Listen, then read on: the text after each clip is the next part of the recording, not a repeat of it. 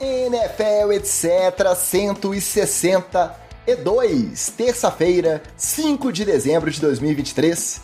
Eu sou o Ticas e falando em 5, acredite se quiser, faltam apenas 5 rodadas para o fim da temporada regular da NFL. Parece mentira, mas é verdade. Chegou aquela hora de separar os adultos das crianças e a semana 13 veio para nos ajudar nesse processo. Como você, Wally, foi o único entre nós aqui do NFL Etc. que teve time em campo essa rodada, hoje eu começo por você. Qual foi o seu destaque? Fora o Miami, o Miami não conta. Qual foi o seu destaque? O destaque inusitado, o jogo, o melhor momento, o highlight dessa semana 13.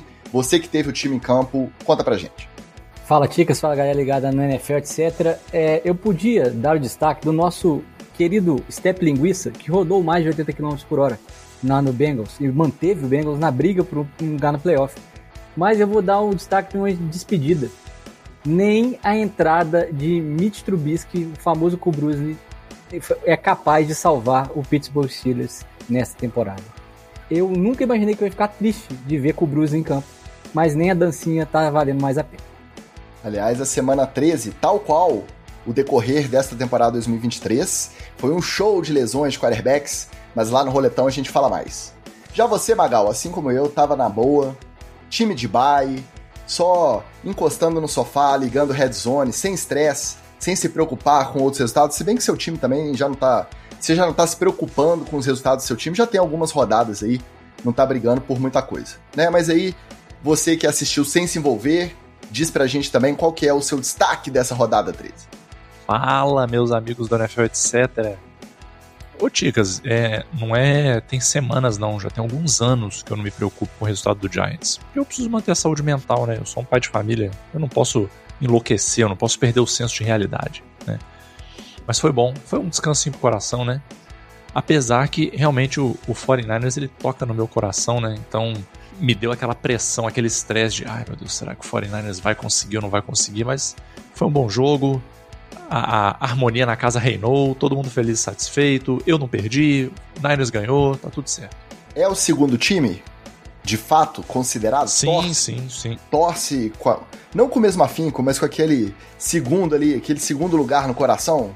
Vibra com as vitórias também, não? Sim, inclusive, inclusive é, já ficou marcado na minha história, né? Porque assim, eu nunca assisti um jogo da NFL, mas eu já fui na porta do Levi Stadium Tava fora de temporada. Eu acho até que tava começando aqueles camps, tinha alguma movimentaçãozinha assim, mas muito quase nada. Mas eu já fui na porta do Levi Stadium e Nova York eu nunca nem passei perto. Tá em tempo, tá em tempo. Quando você for, eu vou lá com você, tá? Você me chama. Depende dos apoiadores aí, né? Ô, gente, vamos ajudar aí, né? Papai precisa ver o, o, o Giants no MetLife Stadium, né, pô? Descontos com a Lelinho Turismo Procure você também no Instagram, Lelinho Tour, Lelinho Turismo. Qual que é o Instagram, será? A gente fica anunciando. Ah, joga no Google aí que você acha. Tá? Passagens aéreas promocionais, maravilhosas. Inclusive, eu preciso mandar uma mensagem para ele, tô precisando negociar um, um, um, negocinho aí, um, um trâmite aí com o nosso Flávio Venâncio. De novo? Pô, tô acabando de voltar da viagem. De novo, de novo. Vai ter, vai ter. Em breve novidades, em breve novidades. Em virtude dos acontecimentos aí da última semana, porque quando a semana começa, e eu vou até trazer aqui o bastidor. Né? Vou trazer aqui uma coisa que o pauteiro desse podcast me contou. Quando começa a semana, a gente não sabe o que vai ser desse episódio desse podcast. Né? A NFL joga os dados para cima, a gente nunca sabe como que eles vão cair ali no tabuleiro. Então, como essa semana pediu, hoje o ritmo do episódio vai ser um pouquinho diferente. Nosso esquema vai ser o seguinte: abrimos com nossos headlines, seguimos com as tretinhas mais saborosas da semana no Treta na TL, e aí na sequência vamos acompanhados até o final pelo nosso já tradicional roletão da rodada.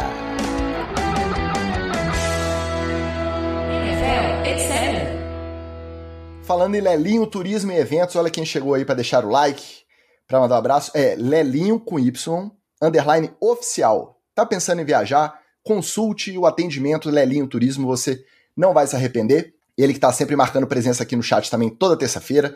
Nosso Leandro Weber, apoiador também da NFL, etc., diretoria, direto de Portugal, deixando seu boa noite, perguntando se tem alguma defesa melhor que a dos Patriots aqui. É, tudo é o ponto de vista na vida. Você comemorar que a sua defesa realmente mantém os adversários sempre abaixo de 10 pontos não significa que o seu time consegue sair vitorioso, mas que a defesa segura os adversários aí, né? Jogo feio, jogo feio com eles mesmo.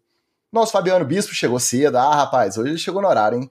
Marcelo Faria deixando seu tradicional beijo para os três, o Washington Ferreira chegando no pistão e o Rafael Santos emocionado porque a galera falou que o Eagles é fraude. Nosso Rafael Viana, torcedor do glorioso Los Angeles Rams, favor não ficar contando aqui no ao vivo, contando aqui no público, o papinho que a gente tem lá no nosso grupo de, de apoiadores, aquele papinho restrito. Não vamos nos expor aqui no, na live da gravação, tá? Valeu pela presença de todos. E vamos começar com a notícia que agitou o pré-jogo do Monday Night Football. O reporte do John Sutcliffe, lá antes do jogo entre Bengals e Jaguars, supostamente confirmou o primeiro jogo de temporada regular da NFL no Brasil, na rodada de abertura da temporada 2024, obviamente estrelando o time do Miami Dolphins, que é quem tem os direitos de explorar comercialmente o mercado brasileiro, e confirmado também a disputa desse jogo na, no palco da Neoquímica Arena, nosso glorioso Itaquerão, em São Paulo. Casa do Esporte Clube Corinthians Paulista, que tem vários representantes lá no NFL de diretoria, também os mais chatos disparado, Flávio Venâncio e Anderson Brown. E agora, Magal? Já dá para acreditar com esse reporte do John Sutcliffe? Ou precisamos aguardar mais um pouquinho? Agora dá para acreditar um pouco mais, porque agora foi a primeira vez que alguém foi em rede nacional para afirmar que o jogo aconteceria, com, com, com riqueza de detalhes, né? Na primeira semana, Miami Dolphins, então dá para acreditar. Eu imagino que os Faria Limers já estão ali em polvorosa, porque eu sei que vai ter um monte de gente que muito mal assiste futebol americano, mas vai querer estar tá só pela hype do evento de ser um evento de ticket caro, porque assim, desculpa os amigos aí que gostam de, de Fórmula 1, mas, cara, eu não consigo entender a graça de você pagar para assistir uma corrida de Fórmula 1, sendo que você vai ficar parado numa faixa da pista e você vai ver os carros passando de vez em quando a zilhares de quilômetros por hora. Então você vai ficar basicamente sentado para ficar vendo zum, zum, zum, zum, na minha cabeça não entra a, a, experiência de você assistir em casa, que você vê quem é o primeiro, quem tá na curva, o que, que tá acontecendo, olha a ultrapassagem que o cara fez lá do outro lado do, do, da pista onde você não viu. Agora, e, e lota, né? Os Faria Limers todos, né? Em polvorosa lá, não sabe nem quem tá correndo, mas estão lá no meio. Só pra estar tá no, no. Esqueci o nome do lugar, né? O camarote, fazenda, lounge, uh, rooftop, Heineken, sei lá. Aí eu tive curiosidade de fazer o seguinte: eu falei, pô, deixa eu olhar como é que foi a venda de ingressos lá na Alemanha cara, os Faria Limers eles vão morrer. Eles vão morrer. No site dos tickets lá da Alemanha, de cara já te apresentava duas possibilidades de hospitality: o The End Zone Package e o Business Club Package, para você escolher e aí acesso ao On-Site Hospitality Tent.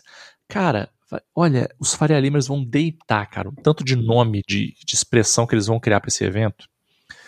E Infelizmente, né, Ticas? Como a gente afirmou aqui outra vez, provavelmente nós vamos ser aquela galera que vendeu a moto para ver o Flamengo jogar a final da Libertadores lá em 2019.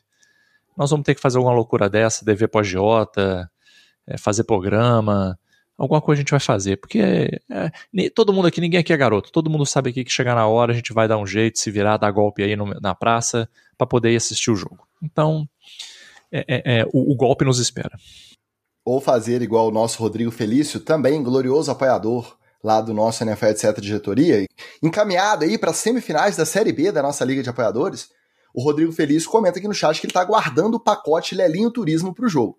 Esse pacote vai ser desse aí, ó, Hospitality, com tailgate incluído. Eu já estou imaginando o copinho Lelinho Turismo que vai ter para esse jogo. Porque lá no, no NFL, NFL etc. Fun Fest, number one, chapter one, é, teve copinho especial Lelinho Turismo.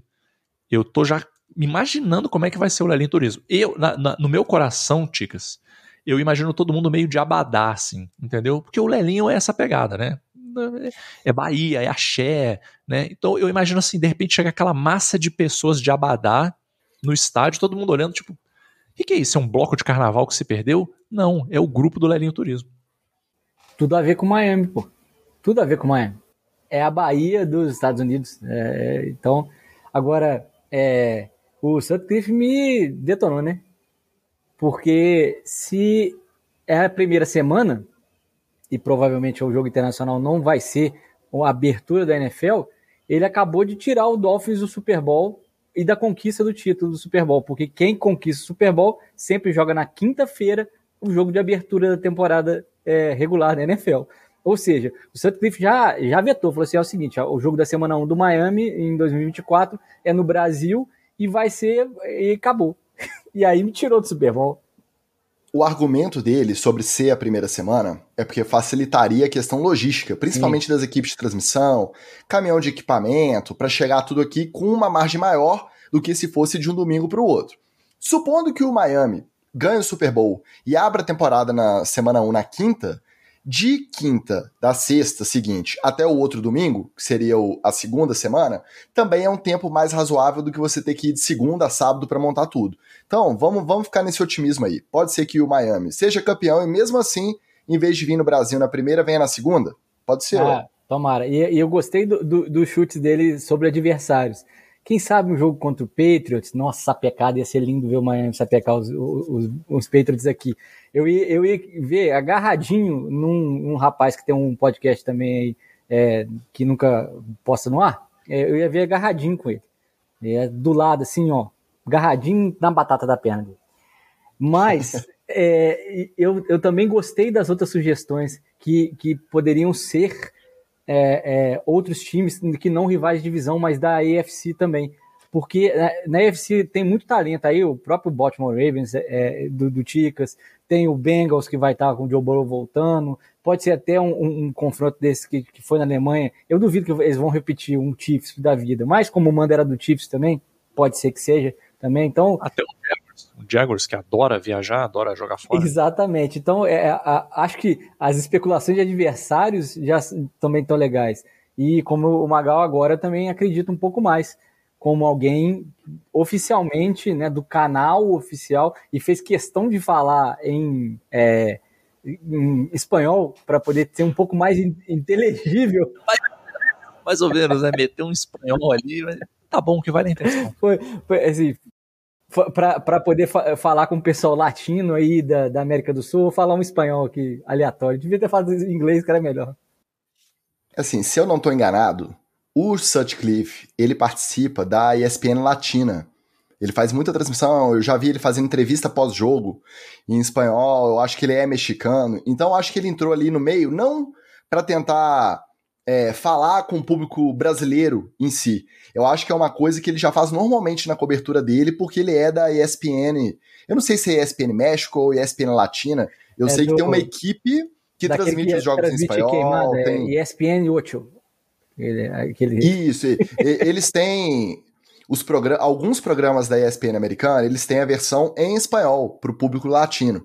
Eu acho que o Sutcliffe é dessa galera. Eu acho que o Buenas dele, o Buenas Noites, Brasil, não foi nem nessa intenção de falar diretamente ao público brasileiro, não. Acho que é mais um, um cacuete aí do, do esqueminha dele na ESPN Latina lá. Mas a galera cornetou à vontade, né? A galera foi no Twitter, tá achando que aqui... Ah, os twitteiros, né? Tá achando que aqui a gente fala espanhol? Ai, meu Deus. Haja paciência. O paninho começou cedo já, hein? O jornalista começou. usou o sotaque errado. Não, mas é o estilo dele e tal. Começou. Eu defenderei John Sutcliffe nessa aí. Tá, o que não é fácil, né? Se de um, la de um lado estão os twitteiros, do outro John Sutcliffe, fica fácil escolher um lado. Só mais uma coisa. A Neoquímica Arena e Itaquerão, hoje, nos jogos comando do Corinthians, jogos de campeonatos de futebol, tem a capacidade de aproximadamente 49 mil pessoas. Na época da Copa, existiam arquibancadas provisórias, né, é, removíveis, sei lá qual que é o nome técnico. A capacidade chegou a ter até 20 mil torcedores a mais, 69 mil. Pensando nesses números, acho que tanto 49 menos, mas pensando num público aí maior, 50 e pouco, 60 mil pessoas, a NFL escolhe São Paulo justamente pensando nos Faria Limes mesmo, Magal. Porque só de fã da NFL, ela não consegue saber se ela vai conseguir ter essa quantidade de gente disposta a pagar pela experiência, pelo preço do ingresso que ela vai cobrar. Agora, se tiver dois setores de Faria Limer ali só para tirar a selfiezinha lá e falar que tá no jogo de futebol americano, isso ajuda a encher o estádio e ajuda a, ajuda a encher o bolso da NFL. Então acho que a NFL escolhe justamente contando com a presença desse público que vai lá, mesmo sem ter tanta relação com, com a NFL assim. Mas eu acho que a logística também ajuda, porque assim, é, São Paulo é a cidade mais fácil de você chegar, pensando no Brasil inteiro. Assim, qual é o um lugar que é o mais fácil de chegar? São Paulo, porque todo voo que você for sair de qualquer biboca vai para São Paulo. Qualquer biboca que você morar tem um ônibus que vai para São Paulo. Então, nesse ponto faz sentido. E eu acho também o seguinte, Ticas, eles talvez não tenham. É, tenham botado um pouco o pé no freio na ousadia, para não falar assim, não, vou meter um maracan, maracanã, não sei o quê, mas e se ficar meio vazio, porque o ingresso está muito caro? Aí vai ficar aquele, aquela arquibancada meio vazia, primeira vez no Brasil. Então eles acharam melhor assim, cara, um estádiozinho de 40 mil, pelo seguinte, a gente vai sentindo a venda de ingresso. Sentiu que 40 mil vai ser pouco, a gente aumenta esses 20 mil aí e aumenta de ingresso que a gente já sabe que vai lotar. para poder dar aquele primeiro impacto assim de, ó, a gente foi lotou o estádio, tava apinhado de gente, não dava para sair. E aí eles vão é, avançando, né? Porque você vê que na, na Europa mesmo já não fica tão cheio assim mais. E apesar do Brasil ser um país gigante, com público suficiente para encher, se for o caso, eles estão contando também que o fã da NFL chileno, que tiver mais grana para fazer o rolê, o fã argentino, a galera vai deslocar. A gente vê em festival de música que a gente frequenta, tem uma galera que vem dos países também próximos. Então, acho que eles estão contando com esse fluxo para São Paulo justamente com esse público também. Argentino só se o Milley liberar a venda de órgãos. É. E só mais um paninho pro John Sutcliffe, quando ele estava citando ali os possíveis adversários, porque nos jogos internacionais é muito raro a gente ver um rival de divisão. Né? Não existem. É, tanto por conta logística quanto por conta do, da vantagem do fator casa, que se perde um pouco no jogo internacional, porque não vai só torcedor do, dos Dolphins. Apesar de que Miami também não vai, né? Miami é turístico pra caramba, metade do estádio é de turista mas eles evitam os jogos divisionais por conta do fator torcida pesar muito mais contra um adversário direto na divisão do que um adversário aleatório. É, o John Sutcliffe foi citando ali as possibilidades, já pensando naquela formulinha do calendário, né? Já sabe quais divisões da NFC no rodízio de enfrentamento vão rolar em 2024 no calendário do Miami. Pô, a possibilidade de um Dolphins e 49ers no Brasil, pelo amor, pelo amor de Deus. Aí, meu Aí amigo. tem briga em casa, fodeu. Pode vender o órgão, pode vender a moto, pode vender o filho. Vamos lá, né? Vamos lá. Ó, oh, o nosso Carlos Miller, também apoiador do NFL de César Diretoria, chegou deixando o seu like, dizendo que os Eagles são uma fraude. A galera tá agitada aqui. O Felipe Bertelli, nosso representante principal da torcida Philadelphia Eagles, deixa o like, apesar da ofensa grátis. Não teve ofensa. Foi só né, um, um xiste. Apenas um xiste. Galera fica vindo aqui na live e contando os segredos do nosso grupinho. Se você quiser saber esses segredos em primeira mão, apoia.se barra NFL, etc. Venha fazer parte do NFL, etc. Diretoria você também. Na última quinta-feira, fomos surpreendidos com a notícia do Von Miller acusado e preso por violência doméstica. Supostamente, no meio da semana de bye do Buffalo Bills, ele discutiu com a namorada grávida por conta do destino que o casal viajaria no final de semana seguinte. E aí partiu para violência física, depois que eles discordaram sobre para onde eles viajariam, e chegou até a estrangular a namorada.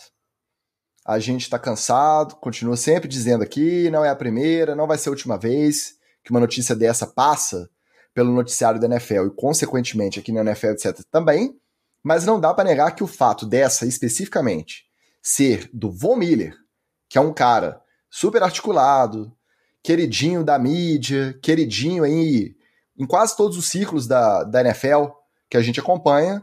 Dessa vez, acho que o choque é um pouquinho maior.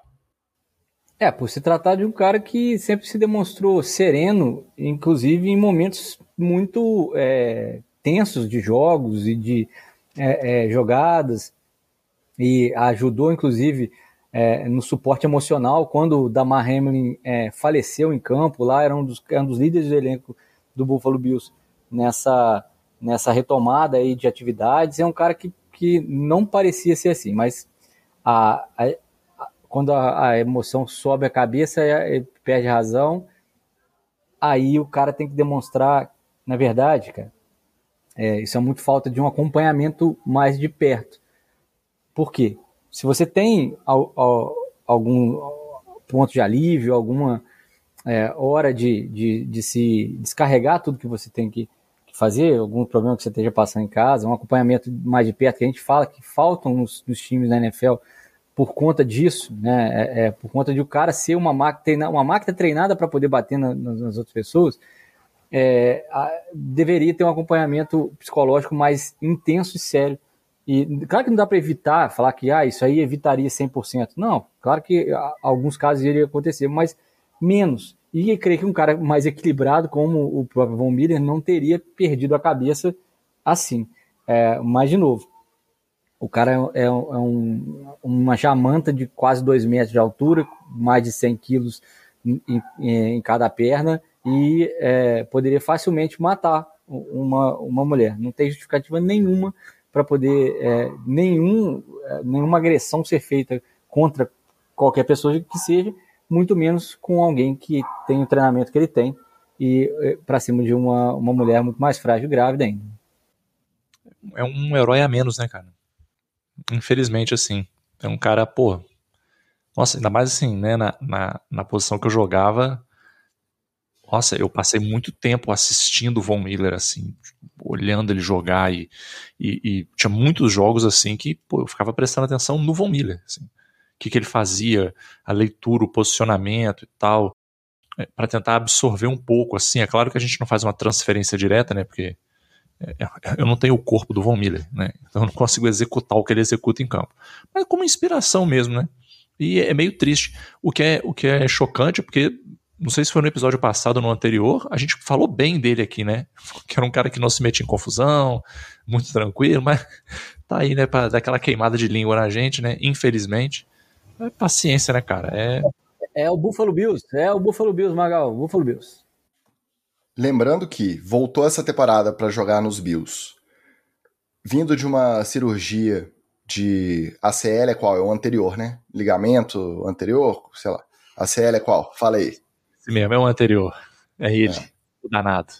Ficou aquela expectativa se estaria disponível a, a jogar já em alto nível no início da temporada foi entrando devagar, não tá rendendo, tá? Jogou, disputou oito jogos, tem dois sacks registrados só, poucos tackles, poucas pressões. Não vai fazer muita falta se os Bills decidirem romper com ele, não. Ele pode ser suspenso pela aquela famosa lista de exclusão do comissário, Commissioner Exempt List. Até agora, a NFL não se pronunciou oficialmente. Ele foi preso na quinta-feira, pagou fiança para responder em liberdade. Vamos aguardar, muito provavelmente não deve ser ativado no jogo do próximo domingo contra os Chiefs e os Bills devem ficar em compasso de espera para ver o que, que a NFL vai decidir sobre uma possível punição. É triste, mas também nos surpreende tanto assim.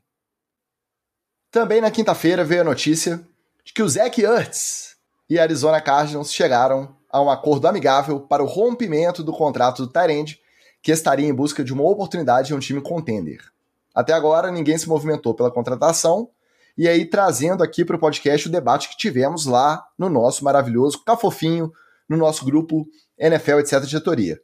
Para mim, o Zach Ertz já estava jogando só com o nome aí há muito tempo. Acho que desde, desde a campanha do Super Bowl, temporada 2017, Super Bowl 2018, que ele ganhou com o Philadelphia Eagles, a gente não vê o Zach Ertz sendo relevante. Ah, Ticas, mas você assiste filme de jogo para ver se ele bloqueia? Não. Eu jogo fantasy. Já tive ele algumas ligas e passei raiva porque era um pontinho e meio na maioria das semanas. Meu critério é esse. Para mim, tava jogando só com o nome faz tempo. E para vocês? Olha, cara, eu, eu acho que tem, que tem que analisar de duas, de duas perspectivas diferentes, né? De um lado, a gente tem que analisar o seguinte: hoje, hoje o Zach Ertz é um cara, ele é um zero à esquerda. Assim. Desculpa a expressão, assim, né? Talvez o exagero. Mas, cara, hoje ele é um zero à esquerda. Eu até fui conferir no, no ranking dos, dos Tyrands, hoje ele é o 35. Então, assim, ele passa. Tem todos os 32, um de cada time, depois é que ele vem. E a gente sabe que, assim, na NFL, o segundo Tyrande, cara, é tipo salva-vidas de, de Olimpíada, né? Pô, ser o segundo Tyrande, cara, isso é praticamente inútil, assim, né? Porque é mais fácil o time, se perder o Tyrande principal, fazer jogadas onde o Tyrande não é tão relevante do que botar o Tyrande 2, né? A não ser que bote só para bloquear, né? Né? É aquela coisa. Então, essa é uma perspectiva. A outra perspectiva é: será que ele tendo a chance, estando num time melhor, ele não volta a render? Ele não volta a ser um pouco mais daquele Zach Ertz que a gente viu uh, anteriormente? E se ele volta, ele sai desse 35 para quanto? Porque dependendo do para quanto ele sair, esses times que estão para baixo deveriam pegar ele. Né? Se ele sai de um, de um 35 para um, um 22, sei lá, os 10 times que ficaram para trás aí deveriam trocar, deveriam ir atrás do Zach Ertz e trocar pelo seu Tyrande 1, olhando só para a estatística, né? só, só para os rankings. Então, assim, eu acho que é um cara que ainda vale um, um, um, uma mariolinha assim, entendeu? É um cara que eu acho que ainda vale trazer, nem que seja para você tirar a prova. Tipo assim, não, beleza, traz ele para um contender, para um, um ataque legal que funciona bem e vê como ele vai. Pô, o cara não tá fazendo nada. Aí passa para frente, porque sinceramente, se você for olhar a lista dos outros, cara, tem um bando de gente que você, quando eu falar o nome, você fala assim: "Ah, é mesmo, tem esse cara aí, não tava lembrando dele". Porque a gente você não vê o cara em jogo, você não vê o cara sendo decisivo, entendeu? Então acho que também não é um mercado super concorrido assim, entendeu? eu acho difícil é, o Ertz voltar a ser aquele da campanha do Super Bowl, porque é, era algo que o ataque era praticamente montado para ele. E a gente viu isso, tanto é que quando ele saiu, o Dallas Goddard é, assumiu o papel dele e fez uma temporada também tão boa quanto, se não foi, é um pouquinho melhor até. Né? Não teve o título, mas a, a temporada regular do Dallas Goddard. Eu acho que de produção foi melhor e foi justamente o que resultou na dispensa dele pelos Eagles, Isso, porque o exato. Dallas Goddard cumpriu a mesma função com mais qualidade. Eles falaram: bom, Ertz, obrigado pelos serviços prestados, um beijo, um abraço, valeu. Então, pois é, e aí ele caiu no Cardinals que tava uma bagunça, como a gente, a gente sempre vem falando aqui, e agora sai para um mercado que não tá fácil para ele. Talvez um time, por exemplo, como o Baltimore Ravens, que é, usavam o Mark Andrews muito como referência, ele até tem uma chance de voltar a ser esse cara. Mas aí ele precisa ser o Zach Ertz lá de trás. Ele não pode ser o, o Zach Ertz que jogou nos últimos, nos momentos, porque o Baltimore contava muito e o Mark, o Mark Andrews era a bola de segurança do Lamar Jackson, por exemplo. Não adianta, ele, ele não vai ter espaço no Chiefs, pô, lá tem só o Travis Kelce. Né? Não vai ter espaço de volta no Eagles, porque o Eagles mudou a maneira de jogar. O Dallas Goddard agora mais bloqueia do que é, é, é, faz jogadas de recepção, né? Talvez, por exemplo, em Miami ele tivesse um pouco mais de espaço, porque o Smite hoje ele é muito mais bloqueador do que receptor, mas tem um espaço para um Tyrande ali é, receber bolas no meio de campo, embora é, é, o Miami raramente jogue ali pelo meio de campo é, nessa distância que um Tyrande costuma fazer. É, eu acho difícil é, ele, ele ter um espaço para se tornar de, novamente jogador que ele já, já foi um dia. É, acho que é caixão em vela preta, é aposentadoria aí os times mais cotados eram justamente Baltimore, que perdeu o Mark Andrews para o longo prazo, né? Não sabe se volta, se voltar é só numa hipótese final de conferência Super Bowl. E o Dallas Goddard está fora também dos Eagles, mas a volta dele deve ser antes. Já deve voltar aí para a primeira rodada de playoff ou a última da regular. O John Harbaugh já deu entrevista falando assim: ó, eu gosto da galera que eu tenho aqui. Então, ele gosta de quem? De Isaiah Likely e de Charles Collar. Tyrande 2 e 3 até então, até a lesão do Mark em Baltimore. Dos Eagles eu não vi ninguém falando nada. Mas aí você imagina, o Mark Andrews, de produção, era o segundo melhor da temporada, só atrás do Kelsey. Magal falou na lista ali, o Mark Andrews está top 2, top 3 no máximo, dependendo da lista. Você vai trazer um top 35, o 35 para subir essa ladeira e chegar lá no papel do 2? Não vai é melhor pegar o Likely, que às vezes está no top 20 e poucos, top 28, porque o degrau vai ser menor, já está no sistema. Não dá tempo, gente, faltam cinco rodadas só. Ninguém vai investir num, num cara desse para pegar o ritmo de novo, não. E outra, se tivesse rendendo, não estaria atrás do Trey McBride no próprio Arizona Cardinals. Se foi cortado, é porque realmente não foi assim, ah, porque somos bonzinhos e vamos deixar você tentar o seu segundo anel. Não foi por isso, é porque realmente está um encosto, né? Então, um encosto de papel lá, um suporte de papel. Como é que é? Peso de papel, lá em Arizona. Nosso Pablo Bira chegou na área, mandando um abraço só para quem já está classificado. Ele está classificado nos playoffs, foi o primeirão lá. Inclusive ganhou assim, com requinte de crueldade, com ajuda da arbitragem. Ganhou de mim na segunda divisão, na XFL, etc., nossa Série B da Liga de Apoiadores. tá classificado, mas essa alegria vai durar pouco. Igual a do Botafogo, a alegria do Pablo Bira também não vai durar muito, tá? Senhor dos Games chegou na área e o nosso Flávio Venâncio agora no perfil correto, elogiando os panos de fundo dos nossos gloriosos participantes deste podcast. Os Eagles não foram atrás do Zach Ertz, mas pelo menos assinaram o Shaquille Leonard, coincidentemente ou não, logo depois de tomar a sova do 49ers no domingo. Então, Shaquille Leonard cortado dos Colts, muito provavelmente por conta de problemas de vestiário ali, a gente aqui especulou que pode ter agravamento de lesão, algum resíduo de lesão aí. Os Eagles foram lá e falaram: vem para cá, estamos precisando de linebacker. E domingo a gente viu que estava mesmo. Vamos ver se o Shaquille Leonard, esse Darius Leonard, vai produzir alguma coisa próxima do que ele produziu lá nos Colts na época que ele foi ao Pro, Pro Bowler e etc e tal. A conferir. Bora de treta na TL.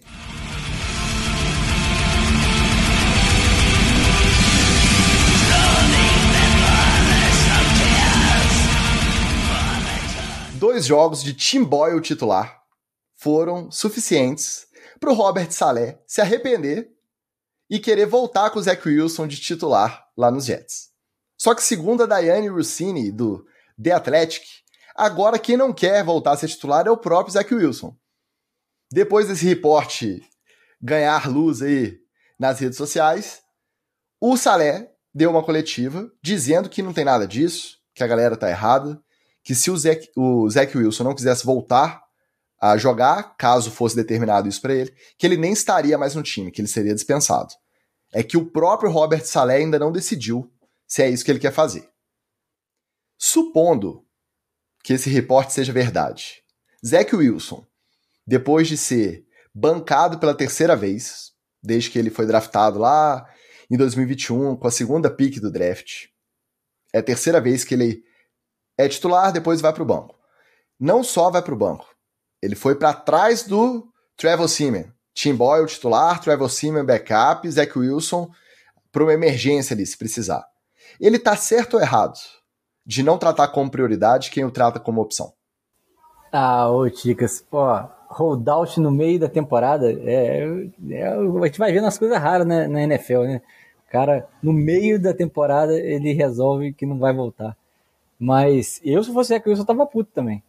Porque o Timbó, o Timbó, com um tempo do jogo com o Miami, já tinha mandado um, uma Hail Mary para defesa. Ele não devia nem ter voltado do intervalo. Era ali a hora de substituir o Tim Boyle. Não precisava esperar mais um, mais um jogo, né? Mais seis quartos de futebol americano. Na verdade, foi é, mais um, porque foi o segundo tempo daquele que ele foi até o final, mas meio tempo do, do último, que ele foi pro banco e o Trevor Simeon entrou e também não arrumou nada. Pois é, então, e aí é, é, é óbvio que você vai sentir o seu trabalho desvalorizado, né? E, e lembrar que o, nosso menino Zacarias é, é, em quem o próprio titular, Alan Rodgers, apostou no início da temporada. Tinha que ter dado um pouquinho mais de tempo pra menina. para fazer as besteiras que o Tim Boyle fez, ele fazia também, né? E tava rodando melhor o ataque. Então, é, claramente o Salé perdeu a mão ali. E eu acho que é bilhete azul para os dois no final da temporada, tá? Salé e, e o Zé Wilson. Cara, o, o Salé, ele nunca enganou, a verdade é essa, né? Ele sempre demonstrou que é um cara meio emocional, assim, entendeu? E nessa pegada dele ser emocional, eu acho que ele foi extremamente emocional nessa questão de gerenciamento de QB aí tem muito a cara, assim, de que essa troca foi porque ele tava puto, é, é, sabe? Não é, porque não faz sentido nenhum, cara. Não faz sentido nenhum, assim. É, é, a não ser que fosse uma questão de lesão que tivesse por baixo dos panos. Assim, ó, o, Zach Wilson tá com uma, sei lá, uma lesão na costela aí. Cara, é, vamos botar outro cara aí na frente, porque. E não vamos, e não vamos disclose, né? Não vamos contar para ninguém que ele tá com lesão. E aí, não, trocamos, tal, não sei o que. Mas se, tanto a gente viu que não é, que a emoção bateu de novo e voltou atrás. Então, assim, cara, o para fazer um trocadilho hilário, porque hoje eu estou hilário, o Jets perdeu a direção, né? Esse, esse jet aí tá voando descontrolado, tá precisando ligar o transponder, achar o seu sua posição, fazer contato com a torre e achar um caminho de volta, porque desse jeito aí tá perdido. E a troca foi num momento muito ruim, né, Ticas? É, pô, ele, ele trocou o, o Wilson, bancou o Zach Wilson num jogo contra o rival divisão, Miami, em casa, no MetLife Stadium, sacou? Então, você não, você não, você não faz isso impunemente. Não, claro que ele deixou o, o Zach Wilson puto. Pô, porque por mais que você queira, você fala assim, ah, para pegar o Miami, né, é, é, um, é um jogo de rivalidade, tal, todo mundo se motiva mais é, a família dele já, já devia ter se programado para poder ver, aí de repente vem de, vai de Timboy. Difícil. Eu acho que nós aqui concordamos, já desde o início da temporada, quando começou a dar ruim lá para os Jets, que o Robert Saleh falhou muito em como conduzir esse processo, assim, de maneira geral. Desde lesão do Rodgers, aí volta o Zach Wilson, não vai atrás de quarterback. A gente já tem corte aí de que mais até do que a lesão do Rodgers, o que comprometeu a temporada foi a teimosia do Salé. E aí o cara vai dobrando a aposta, vai dobrando a aposta, e chegou um ponto que parece que perdeu o vestiário total. Nesse reporte do The Athletic, o Zach Wilson falou que não queria voltar porque ele não tem como melhorar a imagem dele para tentar um, um, contrato com outro time a partir do ano que vem. Que já tem de filme aí esses três anos que ele jogou lá, já é suficiente para a galera não esperar nada diferente dele. Com essa OL, além de não conseguir mostrar um, um serviço melhor do que ele mostrou até a semana 11, ele corre o risco de lesão. E aí ele corre de ficar parado no estaleiro e não conseguir assinar porque tá parado. E aí ele tem três anos de filme ruim, mais uma lesão nas costas, ele corre risco de não conseguir jogar em lugar nenhum nunca mais, de ter que aposentar e pendurar a chuteira. Eu entendo ele ter essa postura, uma vez que ele foi protelado já pela terceira vez no time. E ele acha que o time não tá oferecendo as melhores condições para ele jogar. Ao mesmo tempo, quem paga o salário dele é o time. E ele não está jogando só por conta do, do salário, do contra-cheque, não. Porque jogando ou na reserva, ele vai receber a mesma coisa se ele estiver disponível. Ele está jogando pelo resto do time também. Para tentar encerrar a temporada aí com um mínimo de dignidade. E eu entendo que isso pro vestiário, que até então parece que o, o, o rumor era de que a galera da defesa estava pedindo, estava querendo que o Zach Wilson voltasse a ser titular. E aí ele virava assim: não, não vou não, galera. Não vou não, porque com essa OL aí, com esse bando de gordola vagabundo, eu vou machucar e não vou conseguir assinar. Então eu fiquei muito dividido, eu não consegui tomar partido. Eu entendo ele como é, funcionário explorado, mal explorado, tá? numa organização aí tóxica, e ao mesmo tempo eu entendo que se a galera tá ali e falou, cara, vamos perder, mas vamos perder, pelo menos como homem, vamos perder de pé, e o, Zach Wilson seria a melhor chance deles assim. É, acabou que o Tim Boyle foi dispensado, não resistiu aos dois jogos de titular. Foi dispensado e contratado para o lugar foi o Brett Ripien. Esse é o nosso New York Jets. Vamos ver agora. Ah, o Rodgers teve que ligar para ele também. Tá? Ligou para ele. Aqui, que história é essa que você não quer voltar? Como é que é? Tem que voltar, ué. Você é funcionário aí, volta aí pela, pela rapaziada tal tô curioso. Já era pra gente parar de falar de New York Jets, não é nem pra gente lembrar de New York Jets mais. Agora tem um draminha para ver quem que vai jogar de titular no próximo jogo aí do final de semana. Esse é o nosso New York Football Jets. Ó, vou falar que azedou lá no discurso da Águia do Corvo, tá? Azedou o trem lá. É o corvo montado na águia, né? É, rapaz. O, o, os corvinhos derrubaram essa águia facinho, tá? Precisou de um corvinho magrelo, tá? Uma rodada só. Agora vamos de fofoquinha, fofoquinha mesmo, aquela tradicional, aquela Sônia Abrão, aquela Casos de Família com Márcia Goldschmidt. Posso ter misturado as apresentadoras, tá? Vamos lá. Imagina aí que foram os últimos anos desse rapaz. Uma lesão séria, uma história de superação, uma aposentadoria até por conta dessa lesão, e depois uma infidelidade e uma família desmanchada. Esse é o resumo dos últimos anos do glorioso Ryan Shazier, ex-linebacker dos Steelers, que teve a carreira encerrada subitamente após aquele tackle mal dado, se eu não me engano, um Monday Night Football aí contra os Bengals, e aí comprometeu a cervical, a coluna, teve que se aposentar, tá, recuperou os movimentos, né? Hoje ele anda normalmente, mas não pode jogar futebol americano por conta dessa lesão. E na semana passada ele teve uma traição descoberta pela esposa quando ele deixou o laptop aberto em casa e foi pra rua fazer alguma coisa. O requinte de crueldade dessa história é que o que a esposa descobriu não é só aquele papinho ali com a amante, combinando horário. Não.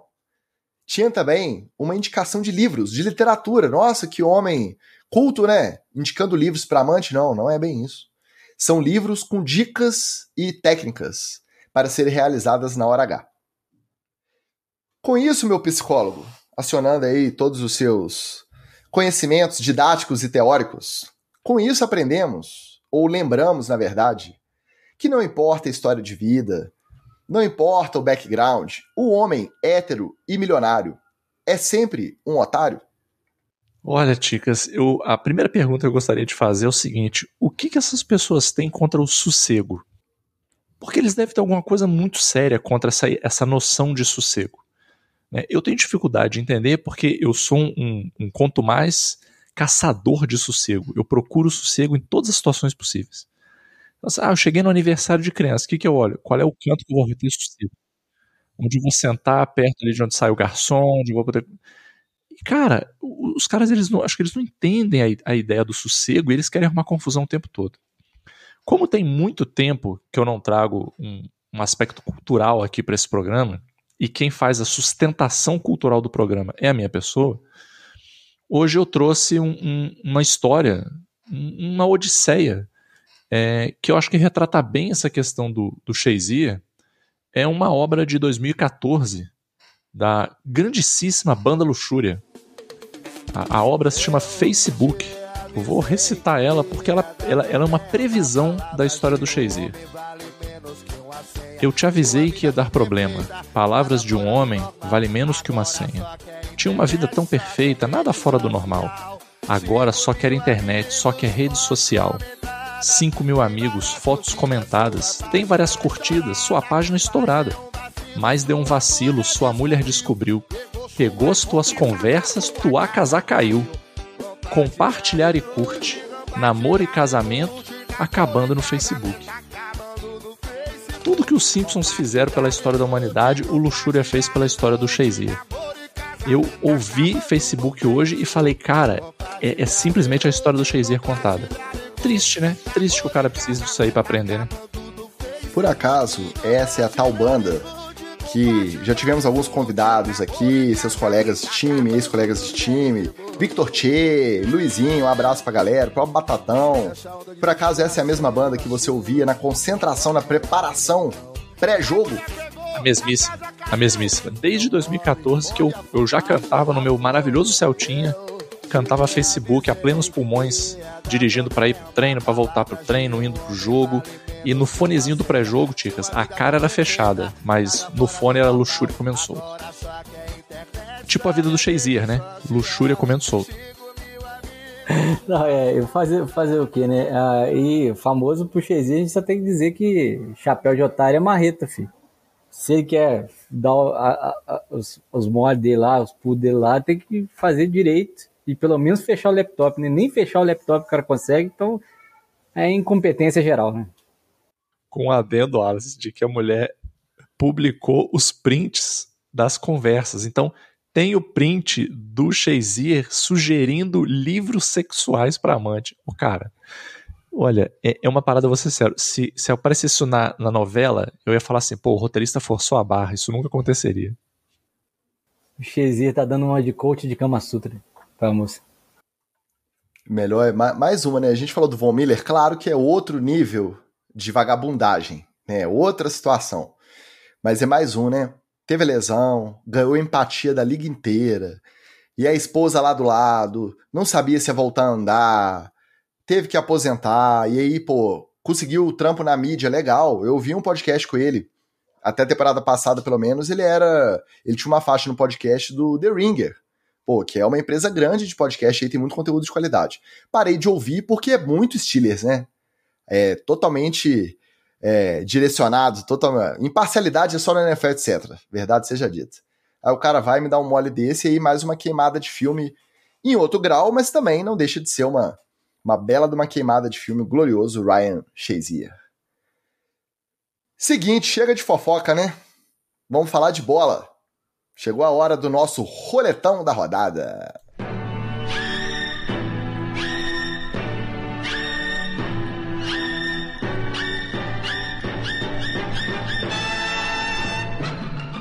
chegamos finalmente naquela fase da temporada que o nosso roletão fica dividido entre as possibilidades de playoff, as conferências, os jogos que têm coisas em disputa em relação à chance desses times para os playoffs, cenários de playoff. Mas vamos começar hoje pelo topo da NFC, o jogo mais aguardado da rodada, com certeza um dos mais aguardados do ano. Praticamente um ano de trash talk entre esses dois times, mais de 10 meses aí que eles estão se bicando nas internets, para os 49ers chegarem no Lincoln Financial Field, na Filadélfia, numa tarde chuvosa, com aquela cara de, de, de jogo preso, e simplesmente enfiarem 42 a 19 no até então melhor time da conferência, Philadelphia Eagles. Então, um atropelo, automaticamente, automaticamente depois do jogo, os 49ers que vinham atrás no favoritismo, nos Power Rankings, no favoritismo ao Super Bowl, odds de casa de aposta, automaticamente o 49ers foi alçado a favorito, os Eagles ficaram relegados a segundo lugar, e o jogo teve de tudo. Né, o, o segurança batendo em jogador, sendo expulso, aquela confusão armada ali de tudo que é jeito. Levanta outra questão. Provavelmente vão se encontrar de novo nos playoffs. É a maior rivalidade atual, pensando tanto na história dos times quanto no momento. É a maior rivalidade em 2023, Magal? Eu acho que do ponto de vista técnico é a maior rivalidade do ponto de vista técnico, assim. São os times que competem, que competem mais. Agora, se é uma rivalidade histórica, assim, eu já acho que nem tanto. Eu acho que é uma rivalidade mais de momento, assim. Mas ela é interessante porque é, claramente você viu que o jogo tava com aquela faísca a mais, né? Aquele, aquela pegadinha ali, Campeonato Carioca 1989, sabe? Ah, aquele sanguezinho a mais, aquela, aquele trash talk a mais, aquele, aquele clima meio pesado, meio clima de jogo de Libertadores, assim, né? Das antigas também. Agora, o Greenlaw, cara, o Greenlaw nunca foi flor né? Ali sempre. O cara tava. Ele sempre tá arrumado uma confusão. É, o que me espantou foi que foi um negócio muito aleatório, assim. Absolutamente aleatório, né? Eu não precisava aquilo tudo ali no final daquela jogada. Teve jogadas que eu achei que foram mais plásticas, mais agressivas, assim, e que eu falei, e que eu falei assim, ixi, nossa, agora o pau vai quebrar. E não, acabou, todo mundo levantou, saiu. Então acho que foi um, uma desinteligência, né? Antes dessa jogada teve até um suplex de um, de um maluco no outro. É, já, assim, que não mereceu uma, uma confusão daquela. Então. É... Na verdade, essa jogada foi um mini suplex. É, né? foi mas um, é, teve um completo. É. Ele deu aqui, aquele tackle. E, pô, é o Devonta Smith, né? É. Um cara do tamanho do Greenlaw não precisa fazer muita força para quando vai puxar para taclear o Smith, simplesmente jogar ele de costas no chão. Só que a jogada em si eu não achei para tanto. Não acho, mesmo o Devonta sendo bem levinho, bem menor, eu não achei que foi aquela coisa da maldade para machucar, para quebrar o cara no meio, não. Não, ele não jogou ele no chão, né? Ele meio que foi junto. E foi do lado da sideline dos Eagles. Então, nesse jogo que tava com muita animosidade, a chance que os caras tinham de ir ali e, e provocar era ali, era aquela hora. Ele tomou a falta, né? Ele tomou a flanela. E aí, Sim. o que não pode, o que não pode, eu acho, não tô julgando mérito. Eu acho que o que não pode. Vocês sabem que eu sou o maior contrário. Vocês que jogam, vocês passam muito mais pano do que eu para essas desinteligências entre jogadores que vai um dar soquinho no capacete do outro. Vocês passam pano porque vocês jogam, vocês sentem na pele o que é adrenalina, o que é o, o ficar nervoso ao ponto de você querer dar um, um, safanão mesmo num cara de pé de capacete. Eu acho isso, assim, completamente fora do, do parâmetro, porque eu não jogo, eu fico vendo um bando de marmanjo tentando se bater todo protegido de de pancada. Mas, mas tu, nunca, tu nunca foi puto numa pelada, não, Ticas? Não. não. Já, mas assim, para querer chegar nas vias de fato. E olha que na pelada dá para chegar nas vias de fato, né? Porque o cara não tá de capacete. O meu ponto é esse: você fica puto e a chance de você machucar a mão é maior do que você infringir um, um, uma dor no cara. Mas enfim, o que não pode, dependente do mérito, é você ter um chefe de segurança de um time na sideline se metendo no meio da confusão. Pô, ele tomou a pancada? Tomou. Mas ele tava com a mão no peito do Greenlaw, tava apontando o dedo na cara do Greenlaw também. Então, isso aí parece que a NFL. Ele foi ejetado também, o chefe de segurança lá, o Dom de Sandro, que figura, né? Italianão, bandeirinha da Itália no boné, cara, um armário, fazia o Greenlaw parecer o Devonta Smith, de tão pequeno que ficava perto dele, um, um armário, verdadeiro armário. Não tem que estar tá ali no meio da confusão de jogador. Confusão de jogador, quem pode entrar no meio para separar é comissão técnica e juiz. Nem comissão técnica, se bobear. Mas comissão técnica ainda dá para entender. O chefe de segurança ele é completamente externo ao jogo. Ele não tinha que estar tá ali. A NFL falou que está investigando e que vai revisar a política dela de quem que pode ficar na sideline ou não durante os jogos. Ah, agora é, é complica mais, porque, é, obviamente, uma provocação que venha de, de, um membro, até de comissão técnica aí, vai ser lida com muito mais é, ênfase de, de, lado a lado. Vamos lembrar que a gente pode ter outro Eagles e 49ers, que provavelmente teremos, na, na, num, decidindo uma vaga no Super Bowl, por exemplo. Então, meu irmão, é, essa faísca aí tá, tá acesa, né? essa, essa brasa tá acesa e pronta para pegar fogo de novo. Só fazer uma observação aqui. George Kiro respondeu pro, pro repórter da ESPN do Brasil que ele não, ele não entrou em campo pensando na rivalidade, não. É um cara de pau. É ruim, é ruim. E aí, outra pergunta que fica é: a gente brincou aqui desde o início com os Eagles serem uma fraude. Não adianta você amassar, macetar todo mundo e chegar contra um time que você vai ter que ultrapassar se você quiser voltar ao Super Bowl, porque mais cedo ou mais tarde nos playoffs a tendência é que você enfrente esse time e você tomar uma coça de 42 a 19. O placar meio enganoso, até certo ponto. Ele começou mais próximo, os Eagles fizeram um jogo duro ali no começo, só que os, o, as duas primeiras campanhas dos 49ers terminaram em punch. E as outras seis em touchdown. A última foi só para ajoelhar e zerar o cronômetro. Então, se você não tem resposta para os ajustes, os famosos ajustes, né? Parece que começou de um jeito, o Shanahan entendeu o que, que era possível explorar ajustou e de repente foi para dentro, cara. Fizeram touchdown de tudo que foi jeito. Se você quer ser considerado um dos melhores times, é claro que os Eagles não são uma fraude. Os Eagles são um ótimo time. Dos dois lados da bola, nas linhas, bem treinado. Mas é na hora de você enfrentar os melhores da sua conferência, os melhores da outra conferência, em que você é testado de verdade. Se você toma de 42 a 19, até a sua moral pro próximo confronto fica abalada. Você já entra com aquela coisa. E aí, cara? Falamos pra caramba na orelha deles, eles ficaram falando aí que só perderam a final de conferência do ano passado, porque o Brock Purdy machucou o cotovelo no primeiro quarto, e aí a gente chegou e tomou uma sova, então eles tinham razão, com o Brock Purdy saudável, com o Trent Williams saudável, com o Christian McCaffrey saudável, não vai dar para nós. Não tem o que a gente faça, a gente vai apanhar e pode ser até pior uma coça dessa nos playoffs do que na temporada regular. Eu acho que isso é uma coisa que não larga o time. Porque hoje, pensando num reencontro daqui a um mês e meio entre esses dois times, alguém aposta nos Eagles? Depois de 42-19? Não aposta. Não aposta. Pode ganhar tudo até lá. Eu acho que com essa apresentação de domingo, todo mundo tem a obrigação de achar que os 49ers são favoritos no confronto, contando que eles permaneçam saudáveis, que não é muito forte deles também, né? Mas lembrando que aí você tem um belo de um filme para você estudar para o próximo jogo, né?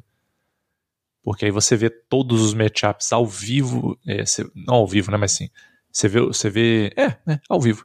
Você vê os matchups ali ao vivo e você vai ver com um, um prazo para o próximo jogo muito curto.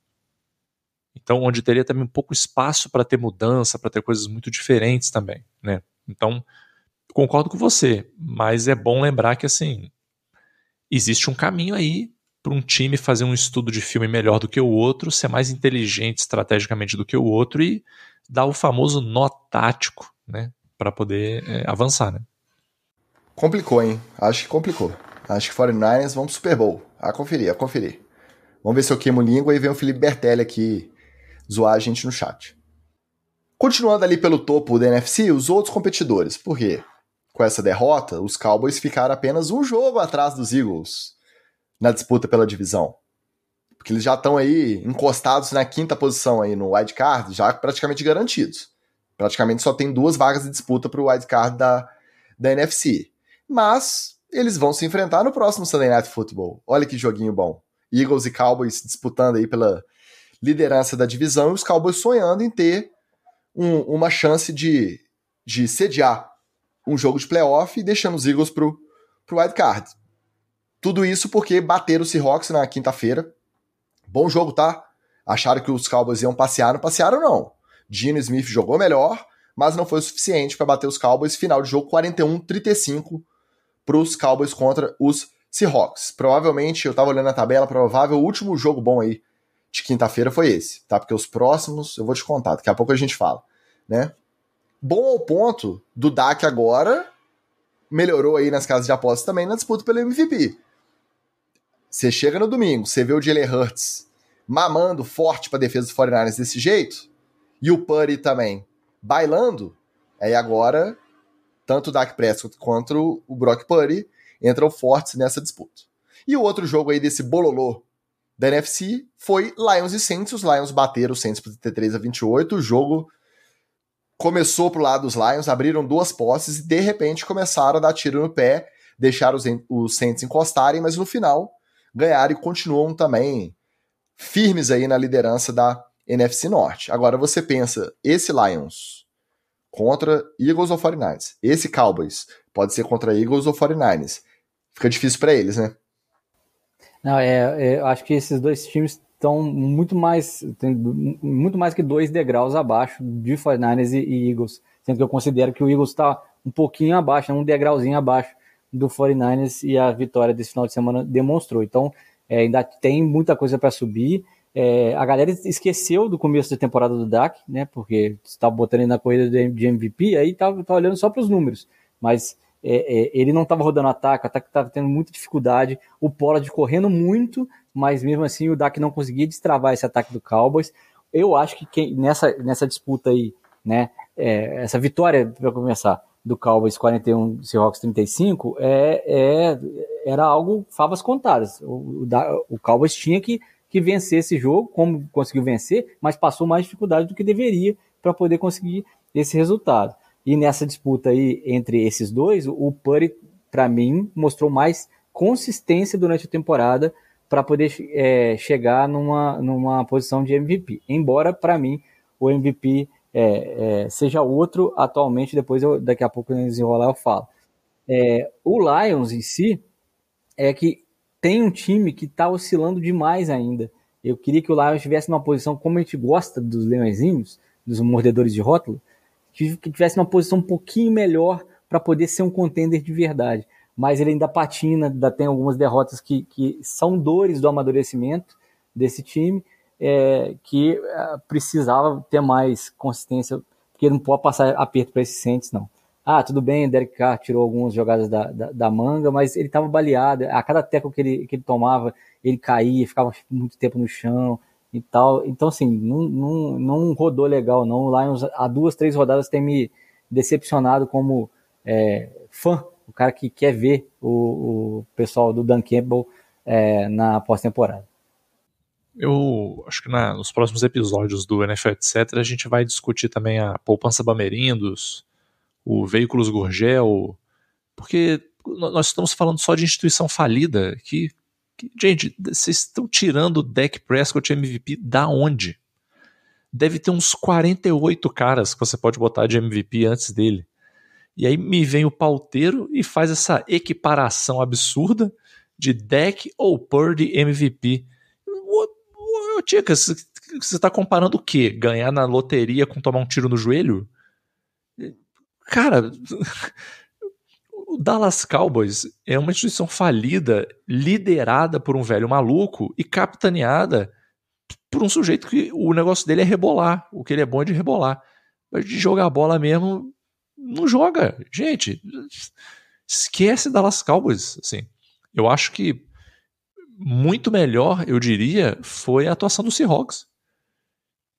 Que é um time, assim, falar de patinar, Lelinho que me desculpe, mas essa, essa ave imaginária que não existe, ela, é, o voo dela também tá todo capenga. Porque tem hora que ela voa, tem hora que ela não voa, tem hora que ela bate com a cara no poste. É, e aí você, o, o, o Cowboys, né, que é, é o time que tá vindo aí para pegar o lugar do Eagles, não sei o quê. Você tomar 35 pontos do Seahawks, é, essa é a sua defesa que você pretende para playoff? Uma defesa que deixa o Seahawks meter essa quantidade de pontos em você? Com o DK Metcalf dando susto de que pareceu que tinha lesionado e não lesionou. Não, cara, não. Não. Esquece, esquece Dallas Cowboys. Sobre o Lions e Saints, eu concordo. Só que eu acho que tem um detalhe importante aí. O Lions, na minha visão, é o time essa te dessa temporada toda que tá ganhando o troféu Tira Leite de Pedra. Porque o naipezinho do elenco do Lions não justifica a campanha que o Lions vem fazendo, não. E é aquele negócio, cara, quando você vai chegando perto do Super Bowl dos playoffs, a emoção vai tomando mais conta, tanto pro positivo quanto pro negativo. Para um Lions desse, você imagina, cara, o cara é um jogador mediano. Ele tá numa equipe que vamos combinar, não tem astros, não tem, né, superstar. E de repente um olha pro outro, olha pro lado e fala assim, cara, nós vamos chegar pros playoffs meio que garantido, assim. A gente tá chegando para brigar. E se de repente a gente ganhar esse primeiro jogo dos playoffs, vamos ver quem que a gente pega aí. Se os caras começarem a entrar nessa espiral de que eles comecem a acreditar e aí você imagina um cara mediano desse vislumbrar a possibilidade de ganhar um Super Bowl ou de chegar num Super Bowl, cara, é uma motivação que eu não me espantaria de ver um Lions fazendo uma uma, uma campanha avassaladora aí e surpreendendo nos playoffs. O Saints, o Saints é um cabaré. Desculpa, é um, o Saints é um kengarau, é isso. A pergunta é a seguinte: se os Cowboys baterem os Eagles domingo, no Sunday Night Football. E aí entrarem de vez na disputa pela divisão. Até então, um time que estava atropelando todo mundo, tendo perdido antes 49ers só para o glorioso New York Jets, comandado por Zach Wilson, lá em Meadowlands. Muda um pouco? Te dá um, um, Você dá um voto de confiança maior se os Cowboys baterem os Eagles ou permanece o seu alerta de fraude ligado aí? Não, permaneço com o alerta de fraude ligado, até porque é, os Eagles vão vir de um jogo onde eles saem abalados, né? Eles estão indo para esse, esse jogo com muita pressão e vindo de uma, de uma apresentação ruim. É, o Cowboys não, o Cowboys está vindo meio que. Vamos ser sinceros, cara. A galera do próprio Cowboys sabe que internamente ali, cara, se não fosse o Sid Lamb, o Cowboys não estava nem na conversa. Porque o Sid Lamb dá salva muita bola errada do Dak Prescott ainda. Se não fosse o Sid Lamb, acabou. E, e eu, eu não estou querendo agorar, mas o imponderável, né, Ticas? Chega num jogo desse. Cara, o Sid Lamb torce um tornozelo, sente uma costela, um negócio desse, cara, você sabe que o ataque do, do Cowboys, ele passa assim, de 100 a, a 32, né? Ele vai dar, vai dar uma bela de uma caída. Então, é, mantenho, mantenho minha posição. Aqui é Fly Eagles Fly. Seahawks vai ter que se criar aí na corrida pelo wild card. O calendário deles é sinistro, sinistro. Já vai pegar 49ers essa semana de novo. Nossa, é, é brabo, tá? E se não começar a beliscar uma vitóriazinha aí, pode acabar ficando para trás de Packers que entraram no ascendente, daqui a pouco a gente vai falar deles. Vão pegar o 49ers essa semana, né? Os caras acabaram de passar o carro no Eagles. Imagina o que, eles vão fazer com o time do nosso Flávio Venâncio. Só para falar um pouquinho do lado do Saints. Perderam, mas continuam um jogo só atrás porque a NFC Sul é aquela baguncinha gostosa. E não é só que perderam, não, porque venderam o cara a derrota. Ó. Chegaram aí a cinco pontos só de diferença, ameaçaram ali um, uma campanha aí para passar na frente, mas acabou que não deu certo. O Derek Carr, eu sei que ele é meio chato, o Wallace aqui é o maior hater de Derek Carr que existe, mas o cara, no mesmo jogo, teve suspeita de concussão, o ombro já vem ruim desde o começo da temporada, teve suspeita de fratura na costela, acho que sentiu o joelho também, o tornozelo uma hora. O cara tá o Joseph Klimber. Total Joseph Klimber tá lá, e ele volta. Aí vem o James Winston em campo, começa a distribuir bola pro fundo de qualquer jeito, lembrando os melhores tempos dele em Tampa, que era a mesma quantidade de interceptações e touchdowns na temporada, né? Ele não quer nem saber, velho. Ele solta o braço. E aí, no jogo anterior contra os Falcons, desce o Luda Chris cantando rap no meio do, do intervalo. E ele dança igual doido na sideline. O James Winston, ele não quer compromisso com. com ele não quer compromisso com compromisso. Ele só quer zoeira. O compromisso dele é só com a zoeira. Né? E a torcida vaiando o Derek Carr, cara. O Derek Carr comendo a bola, arrastando as correntes, tentando fazer de tudo pro Saints voltar pro jogo. Aí o James Winston ia pro banco, voltava o Derek Carr, a torcida vaiando. Cara, o Michael Thomas, que esses dias foi preso porque bateu num prestador de serviço. Tá na injury reserve porque tá lesionado o joelho também. Tweetando, cornetando o Derek Carr no meio do jogo. Então, assim, eu sei que o Wallace é hater. Eu também não gosto muito do estilo do Derek Carr. Mas eu acho que a galera pega meio pesado. Eu acho que ele não fez. Ele não merece muito hate, não, cara. A galera pega pesado demais. E outra, todo. O, o Michael Thomas tweetando, acho que até deletou o Twitter depois que repercutiu a corneta. Era o primo, era o primo dele. Cara, um time, um time que não tem comando. Dennis Allen muito provavelmente não volta, porque esse vestiário aí, ó, independente de quem esteja jogando, né? Esse vestiário aí já foi pro, pro Beleléu.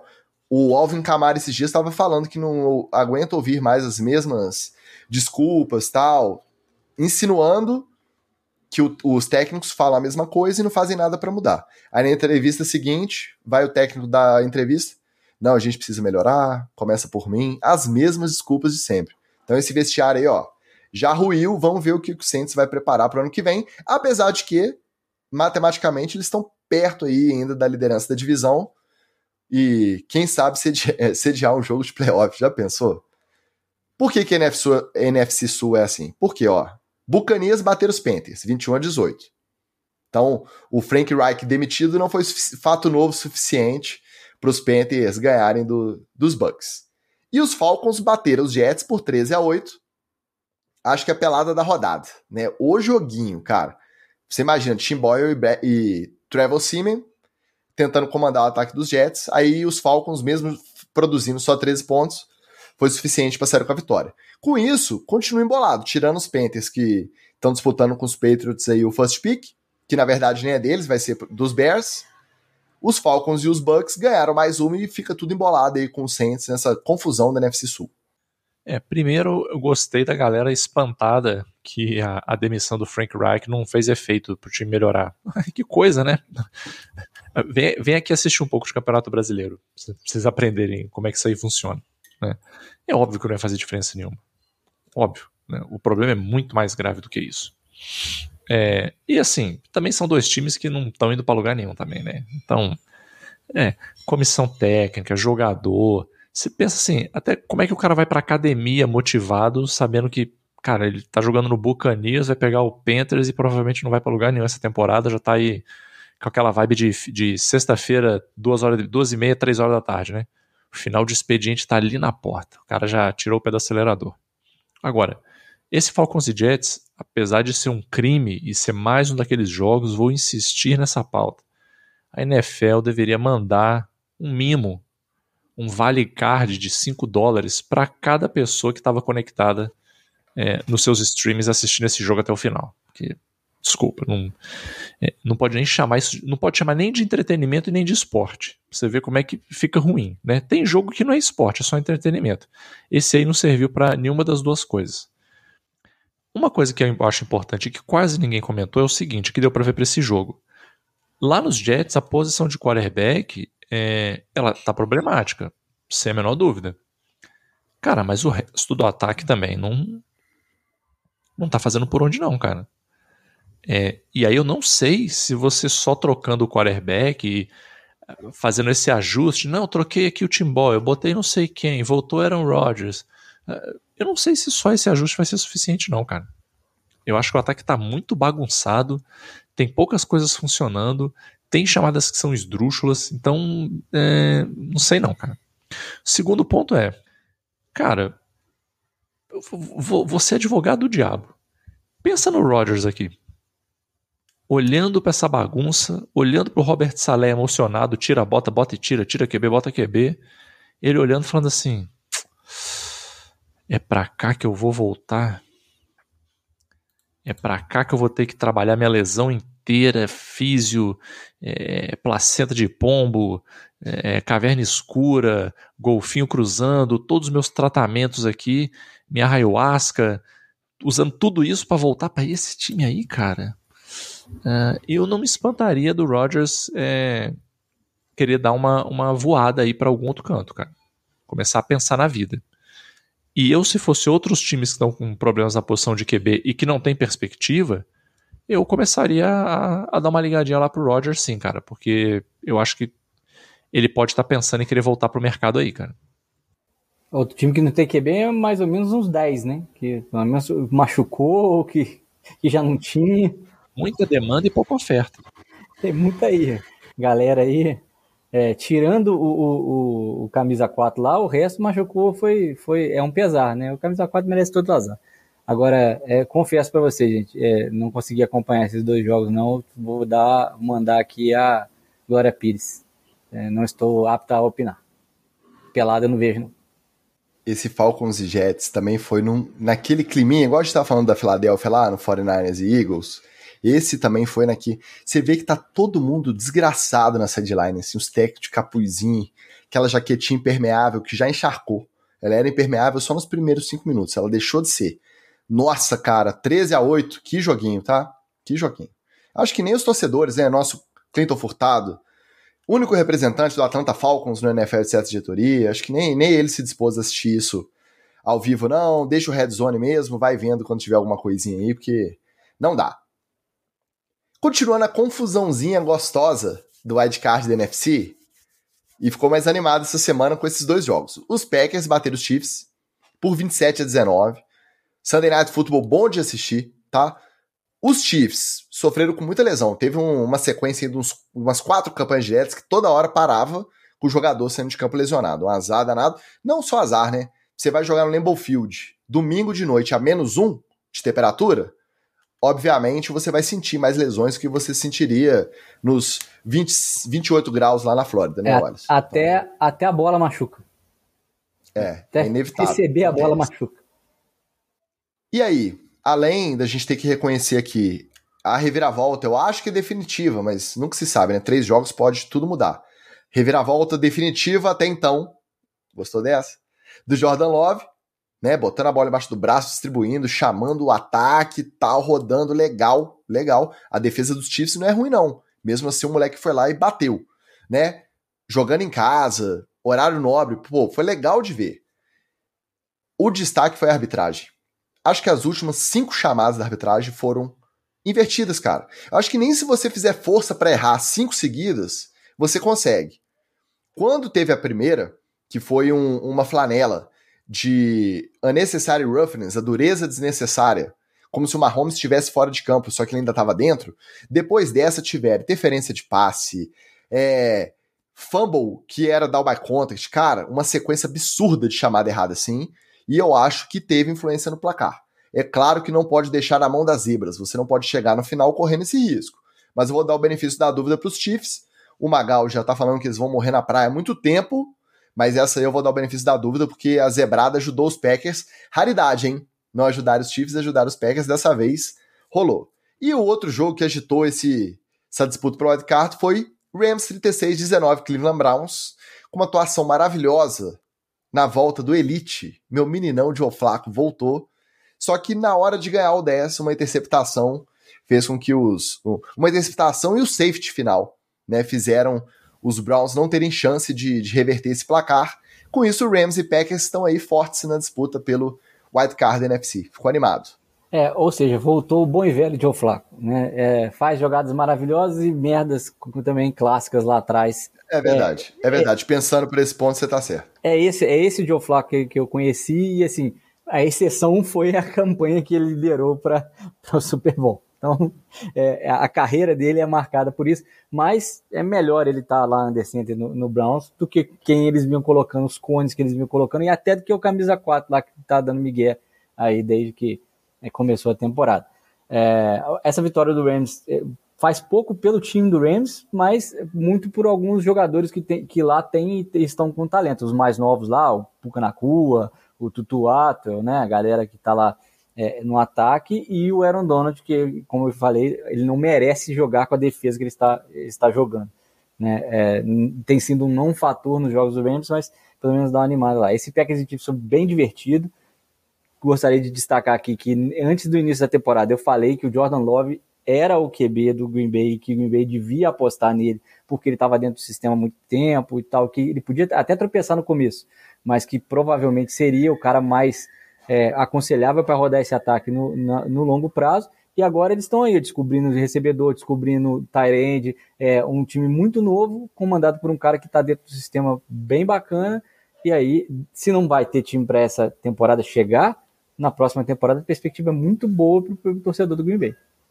Eu, eu gosto de ver o pessoal falando do Joe Flaco Um cara que teve simplesmente 52% de passos completos, dois TDs para uma interceptação. E aí eu pensei assim, não, mas vai ver e que... mesmo assim, foi o melhor desempenho de quarterback do Cleveland Browns na temporada inteira, estatisticamente. Aí eu pensei assim, eu falei, pô, mas será que agora o John Flaco, o John Flaco tá ruim, né? Deixa eu dar uma olhada aqui.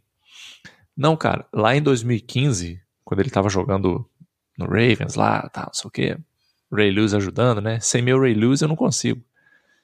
O Ray Lewis lá ajudando, o percentual dele era na casa de 60 e poucos por cento. Então, assim, lá, aquele Joe Flaco lá que foi pro Super Bowl, já era 62% de passe completo, cara. Ele não tá tão diferente. Então, estatisticamente, nós podemos afirmar. Temos um Joe Flaco que é praticamente o Joe Flaco que a gente sempre conheceu. É isso aí.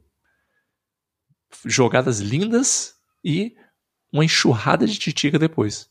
Mas vou dizer que eu não me, que eu não me diverti esse jogo, eu estaria mentindo. Eu me diverti um bocado. Fez sucesso nos Ravens, tinha o Ray Lewis para ajudar. Os Browns têm o Miles Garrett. Se os Browns, em vez de insistirem lá no é, começo do ano, é. Joe Flacco estava no sofá. O Ray Lewis vai aí em Barbacena para reclamar com você de você ter feito essa comparação. Ele vai aparecer aí em Barbacena para reclamar eu acho que a defesa é superestimada. O pessoal fica falando que é a melhor defesa histórica, blá blá blá, blá to toda semana toma 30 pontos. Mas é boa. O Jim Schwartz fez um bom trabalho lá.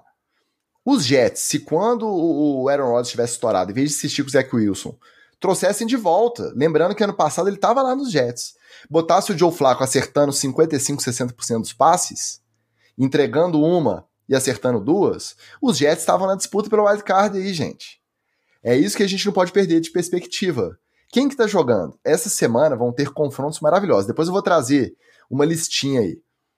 Meu Elite chegou para quem tava um ano parado. Imagina a próxima, próxima semana agora, que ele vai ter duas treinando como com o primeiro time. Vai arrebentar de jogar bola, pode, pode apostar, tá? Aguarde. Aguarde. Negócio aqui, o que vocês falaram dos Packers. Agora já nem lembro qual dos dois falou.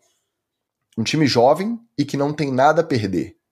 Os Rams também, meio rebuild, meio veterano, sem nada a perder. Se um Eagles ou Cowboys dá o azar de pegar um desses aí, na primeira rodada de wildcard, porque não conseguiu a folga lá de melhor time. Até os 49ers mesmo, se os Eagles mantiverem o topo da divisão e o bye da NFC, e os 49ers tiverem que pegar um Rams, que é conhecido, porque tá na divisão, ou uns Packers sem nada a perder. Cara, é perigoso, tá? É perigoso. Por mais que você seja, na teoria, infinitamente melhor, você pega um desse time maluco aí que os caras não tem nada a perder, a molecada aí querendo fazer nome, querendo fazer molecagem, você corre algum risco de, de uma zebra acontecer. Então, cuidado. O famoso Tennessee Titans há umas três temporadas aí, né? Exatamente. Cuidado com o Rams e Packers, porque se chegar, pode complicar. Ó, o nosso Brian Varista, e, rapaz, chegou, hein? Diz que só de ficar no frio já machuca. Chegou machuca. e já te deu um sec que você nem viu. Machu... machuca só de ficar no frio. É, ele deve gostar de dar sec nos outros no frio aí, ó. Nosso escolástico demorou, mas passou para deixar o like. E o Vandrão também deixou o like, disse que vai assistir depois. Isso aí, não deixe de assistir. O senhor dos games pergunta para o Magal. Magal, próxima rodada já sabe se vai de Tommy DeVito ou de Tarot Taylor? Tarot Taylor voltou da costelinha? Cara, pela hype, tem que ser Tommy DeVito. Desculpa aí o Tarot Taylor, recupera mais essa costela aí, não dá. Não dá, não dá. Hoje no Giants não dá pra você botar outra pessoa para jogar que não seja o Tommy DeVito. Tá todo mundo completamente vitaminado. Vamos mudar de conferência agora, vai. Vamos pro topo da AFC. Os Dolphins bateram os Commanders sem dificuldade, sem surpresa. 45 a 15. Mais um, um jogo para fazer também o para ajudar o Tyreek Hill aí numa candidatura MVP. Mais um jogo que ele brincou com a defesa, mas brincou, cara. E esse foi. Deu para ver ele corrigindo rota, esse foi danado. E nada a falar do jogo, né, Wallace? E do segundo episódio de Radinox, quer comentar alguma coisa? Não, é só, é só falar um pouquinho do Tarek Hill no ritmo para poder conseguir a, a, tão sonhada temporada de duas mil jardas né, que nenhum wide receiver conseguiu até hoje bater a, a marca das duas mil jardas. E aí, como eu disse antes no episódio, aí eu tenho certeza, não é possível que com um recorde desse o cara não vai ser nomeado MVP. Ah, é um, é um prêmio só para QB. Beleza, mas o cara vai bater um recorde histórico de 2 mil jardas ao final da temporada se mantiver o, o ritmo de 116 jardas por jogo. Se ele fizer 116 jardas em média nos últimos cinco jogos, né, que é para ele é tranquilo, que ele está fazendo entre 120, né, 115, 120 toda a, a, os jogos, ele, ele bate essa marca de 2 mil e provavelmente vai levar o MVP. É meu candidato, óbvio, a MVP, apesar sempre da ressalva de ser bandido. Agora. É então, o, justamente a ressalva, o histórico, pode pesar muito. O cara vai ter que escolher. Vamos supor que Miami fique em primeiro da AFC e os 49ers em primeiro da NFC. É muito mais fácil dar pro Purdy do que ter que ficar no dilema da, do histórico, das matérias que vão vir, da agressão e tudo mais. E aí você é um cara perfeito, você me dá um gancho perfeito. E aí temos um Hard Knocks mostrando esse novo Rio Bom Moço aí rolando.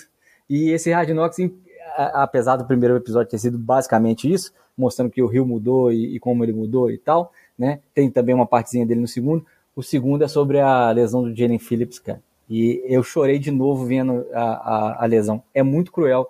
Você vê um cara que trabalhou tanto, um cara que foi atropelado na, na faculdade, teve várias lesões, teve que se recuperar de um atropelamento em UCLA. Aposentou, parou de jogar, é, parou de jogar, voltou a jogar, foi para a Universidade de Miami e é, hoje lida com isso. Mas o bom é que a mentalidade dele está no lugar certo, né? Sabe, já passou por muita coisa difícil na vida, não tem, tenho certeza que ele vai voltar mais forte do que nunca. Mas, falando especificamente do jogo com Commanders, temos o filho de Thor, Andrew Van Ginkel, assumiu o posto, botou a camisa e nem precisou do JPP do outro lado para poder ajudar o Chubb, não. Nós amassamos o Sam Howell várias vezes. Muito feliz pela evolução da defesa do Miami, que hoje agora chega na sexta posição de defesa geral. Com um time equilibrado assim, ó, SB é nós. SB eu não sei não, mas realmente o Miami vem, vem para as cabeças. Cara, não tem como. Aí vocês ficam me zoando que eu sou gado de Hard Knocks. O In-Season, ele é bem menos, tem bem menos apelo do que o, o de antes da temporada, que tá todo mundo só no training camp, os cortes, a preparação do time, a expectativa. O In-Season, ele é mais o reality showzão mesmo do dia a dia, de acordo com o jogo. É jogo, Cara, jogo de preparação, jogo de preparação. Aí não tem como você ver mais da metade do episódio dedicada ao Jalen Phillips no vestiário, o contato dele na amizade com Bradley Chubb, os dois se ajudando e se desafiando, a família indo para o jogo de Black Friday no MetLife Stadium para chegar e ele romper o Aquiles dentro de campo. Cara, não tem como. Não Parece tem como que foi você... combinado, né? Parece que não, combinado. Parece que foi combinado. E o mérito da produção, que provavelmente tinha algum script, um roteiro previsto, depois da lesão, aproveitou todas as imagens que tinham sido feitas do Jalen Phillips desde que começou a filmar o Hard Knocks no vestiário do Miami e conseguir construir essa narrativa. Um novelão, é um novelão. Mas se você não se emociona, é porque você não gosta de NFL, você não gosta das boas histórias do esporte. Não tem como. E que produção. Lembrando, quem quiser assistir ainda dá tempo, tá na HBO Max lançado com legenda em português todos os sábados. Ainda não vi na sexta-feira, não. Sai na terça-feira nos Estados Unidos e sábado aqui no Brasil. Vale a pena. Outro topo da EFC que podia ser disputado, rapaz, o Monday Night Football. Um Bengals e Jaguars, os Bengals com Jake Brown e o Step Linguiça que o, o Oli destacou lá no início. A gente querendo dormir, os Jaguars querendo se consolidar mesmo como contender. E o Jake Brown teve, a gente estava brincando que o Joe Flacco teve estatisticamente, exagero, né? Teve um jogo do Deshaun Watson que ele machucou contra os Ravens, que estatisticamente ele foi melhor. Mas fora isso, o Joe Flacco foi melhor que todos de Dorian Thompson Robinson e PJ Walker. Esse jogo aí não é zoeira, é fato, tá? O Jake Brown, o nosso step linguiça, estatisticamente foi melhor do que o Joe Burrow em todos os outros jogos da temporada. Final na prorrogação, Bengals 34, 31 Jacksonville Jaguars, que além da derrota, não tá muito em risco ali na, na divisão, é ainda não, ainda não. Mas o que preocupa é a lesão do Trevor Lawrence, que saiu carregado de campo com a lesão no tornozelo. Hoje saiu o, o reporte de que é apenas uma torção, uma torção mais severa, mas apenas uma torção. Não deve perder muito tempo, mas vai fazer mais exames. E aí preocupa realmente para o decorrer da temporada. Agora, o Monday Night Football Jaguars e Bengals com Jake Brown, a gente não esperava nada e foi um senhor jogo para quem conseguiu ficar acordado na prorrogação até quase duas da manhã. E eu, e eu tive que ver CJ Betard em campo, né? É impressionante. É, é, mas foi legal, é, foi um jogo legal de ver e o, com um quarterback te, lidando com as dificuldades, o Trevor Lawrence tem, tem evoluído cada vez mais. Um jogo difícil para ele, acabou é, é, sendo derrotado saindo de campo machucado. Vamos ver como é, como é que ele reage a mais esse obstáculo na carreira, na evolução do nosso Moai de franja, Moai dos Hanson. É, e, cara, do outro lado, inesperado, o Jake Browning é, é, foi inesperado, porque todas as vezes que ele entrou também, ele, ele não demonstrou isso. Mas dessa vez ele foi preparado para ser o quarterback. Né? Teve a semana inteira, teve treinamento, que mostra que aquela evolução, aquele passo a mais né, que a pessoa tem e tem que dar na NFL, às vezes acontece numa uma, é, partida surpreendente. Pode ser um Josh Dobbs também, né? Faz um jogo bom e depois desaparece. É, eu gostei do jogo, mas realmente é, esse lance da lesão do, do Lawrence meio que me, me tirou do prumo assim, cara, porque o, o Jaguars estava vindo assim, cara, comendo pelas beiradas ali, fazendo seu joguinho humilde, Lawrence ganhando confiança, e pô, foi uma jogada muito imbecil, né, cara? É, o pocket colapsado do lado errado ali, nossa, e, e pior, né, no, no blind side dele, né? Porque se fosse do lado que ele geralmente vê, ele ia que ele geralmente vê, né? Se fosse do lado que ele joga, ele ia ver o L chegar e ele escapava. Mas, cara, ele tava olhando para as keys né, da chamada, ele estava olhando para as posições dos wides e nem viu. Daqui a pouco, o maluco de 150 quilos te dá um pisão no tornozelo. E aí, para variar, ainda vem outro jogador e cai em cima de você. Então, muito triste, cara. Eu fiquei assim. É, é, me deu até uma desanimada assim do jogo, pra ser sincero. Mas foi um jogão. Jogão e o desempenho de Jake Brown prova que por mais que a gente cornete ele à vontade, eu mesmo corneto, porque eu não acho ele bom técnico, mas o Zac Taylor entende um pouquinho mais de futebol americano que a gente aqui, né? Pouca coisa, não é muito, mas um pouquinho a mais ele entende. E os Bengals não estão mortos, hein? Estão vivões aí. 6-6 agora de retrospecto. A gente achou que sem Joe Burrow eles iam ladeira abaixo. E agora estão vislumbrando aí uma, uma hipótese de wildcard também vai ser animado. E essas últimas rodadas, nessa disputa aí de wildcard, vão ser animadas nas duas conferências, tá? Bem legal. É só o Zac Taylor não botar mais o Tyler Boyd para poder lançar a bola, que eu acho que eles estão eh, no caminho. Pois é, o time rendendo bem, fazendo arroz com feijão, e você me inventa uma chamada. É, o nosso Batatão, que é o homem das análises de ataque aí que a gente respeita, disse que era a conta do Boyd. Que a chamada no momento era até honesta para surpreender a, a defesa, só que o Boyd, quando olhou, ele tinha que simplesmente entender que ali não, não tinha futuro passe, e aí ou aceita um, um sec ou joga a bola fora, né? Mas eu acho que essa chamada naquele momento, bem questionável, no mínimo questionável. Faz parte, contexto. O Josh Allen curtiu, o Josh Allen do bem curtiu. É, acabou que no final deu certo porque saíram com a vitória. Agora, se perde, eu acho que o Zac Taylor seria mais cornetado aí. Olha só, o Victor Leme passou aqui no, no chat dizendo que pegou o finalzinho do ao vivo. Várias semanas assistindo esse time de senhores que estão zicando o meu tifão. Não, tem nada de zica aqui. Aqui é só observação da realidade. Mentira, o Magal gosta de zicar o Chiefs. O resto é só imparcialidade completa aqui. É, apuro. Só apuro aí das narrativas da NFL. Verdade, Magal? Se vocês não entendem de NFL que nem eu entendo, a culpa não é minha. Tá claro ver aí que o Chiefs está perdendo a gasolina. Mas tá bom, continue é... acreditando. Vamos ver, vamos ver. E o nosso Arcanine demorou, mas também chegou. Seu boa noite direto de Portugal. Vivo como os meus Lions para o Seed 1. Tá vivo, mas agora tá, tá mais difícil, né? Tá mais complicado. O Brian Varisto disse que o Tarek Hill merece demais o MVP. Pelo campo, a gente concorda, o problema é o resto.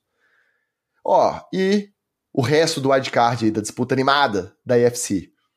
Continuou pegando fogo com os Texans batendo os Broncos por 22 a 17. Jogão, jogão. CJ Stroud não rendeu muito, mas a defesa dos Texans apareceu. Uma das melhores histórias dessa temporada, tá? Os Texans de Demico Ryan são um time legal de assistir. A rapaziada parece gente fina. Teve só a ressalva da lesão do Tank Dell, fraturou a fíbula fora da temporada, um lance feio também, você coloca um wide receiver aí de 1,78 para bloquear, e aí ficou embaixo da pilha, se lesionou gravemente. Mas tem Nico Collins, tem Noah Brown, Noah Brown dois moleques que estão representando também ali como recebedores.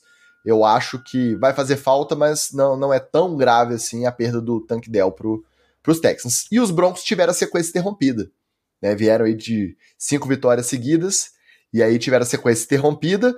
Russell Wilson conseguiu jogar bem, conseguiu chegar com chance no final, e acabou sendo interceptado para selar a derrota dos Broncos para os Texans por 22 a 17. E outro jogo que ninguém dava nada por ele, de um time que está mais vivo do que nunca na disputa do wild card, os Colts bateram os Titans na prorrogação por 31 a 28, com direito a Will Levis for, é, perdendo o fumble, forçando o fumble para recuperar a bola, tá? Esse cara é maluco, tá legal de ver ele jogar também.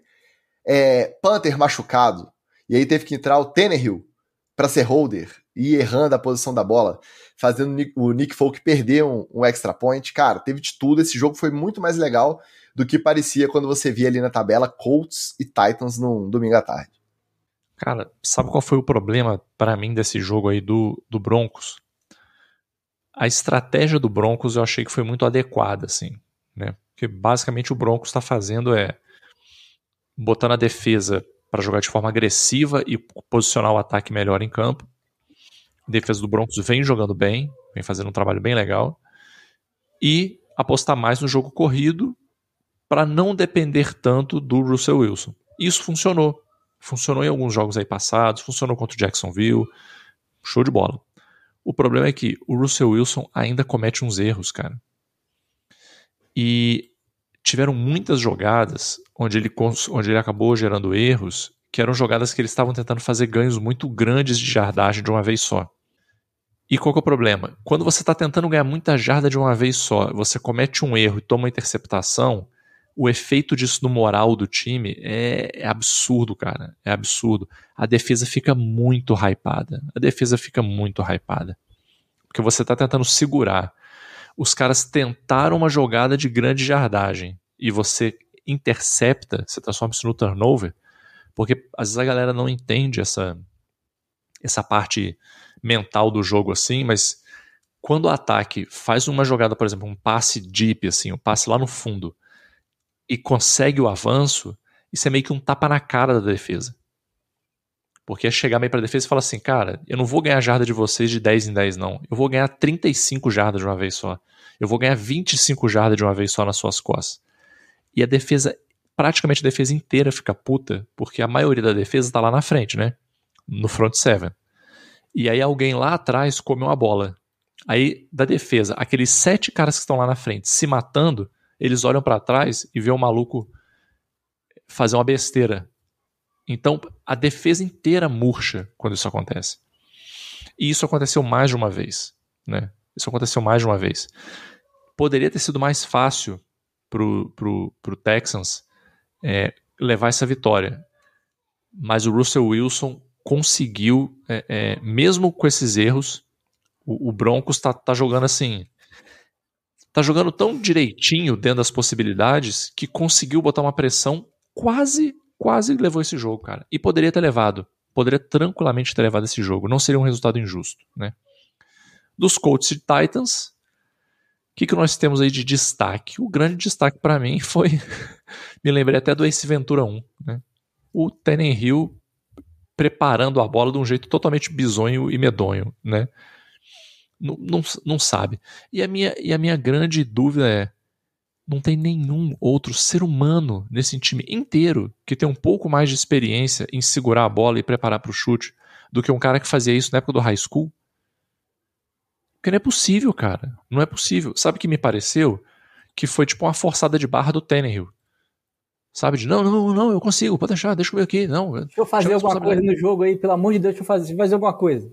Mas, ô, ô Magal, eu achei que isso aí já era previsto, que precisando de holder, o quarterback reserva, que calhou de ser agora o Tannehill, né? Apesar de ter sido titular a carreira inteira, que essa função já fica determinada ali. Se fosse o inverso, também seria o Will Leves ou o Malik Willis, que o quarterback reserva, ele é automaticamente o holder reserva também galera acha que é, que é uma parada boba, assim. A gente faz chacota também, mas, cara, o holder tem uma função muito difícil, cara. É muito difícil, cara. Então, assim, é, o cara tem que treinar mesmo, assim. E o treino do holder é uma parada meio robótica, assim. É, é repetição, cara. Pum, pum, pum, pum, pum, sem parar, entendeu? Então, assim, foi um momento peculiar do jogo, vamos dizer assim, né? teve o fumble forçado do, do Will Levis, né? Que ele sofreu o fumble, depois ele mesmo forçou o fumble, recuperou o fumble, né? Cara, jogada maravilhosa. Essa foi genial. Linda. É uma jogada puro NFL, etc. Puro suco de NFL, etc. Aquela jogada ali. Mas foram dois jogos que eu gostei e os quatro times conseguem, cada um do seu jeito, fazer um pouquinho de bagunça nessa farofa aí que vai ser o wildcard dessa conferência, né? Só um detalhezinho, que morte horrível e que morte linda para nós, torcedores de Miami, o Tannehill ser holder do, do, Tennessee Titans. Que, aliás, é nosso próximo adversário no Monday Night Football. Tannehill, por favor, mantenha-se como holder, tá? A gente quer ver você aí humilhadinho, fazendo, não fazendo nem a função que você deveria fazer, que é botar o cadastro para frente. É, e, é, cara, continuo no Minchel Mania, bora, vamos Colts, o, o, time ruim que eu torço esse ano é o Colts. Pois é, não tem como. Gardner Minshew merece ser feliz um pouquinho, né? Vamos lá. Ó, o Arcanine diz aqui: quem diria que a NFC Norte poderia ter três times no playoff? Calma, calma que se Vikings aí não inspira confiança e o Packers também não chegou. Se candidatou à briga, mas falta um pouquinho. O Brian concorda né, com o hype da defesa quando tem a, a interceptação.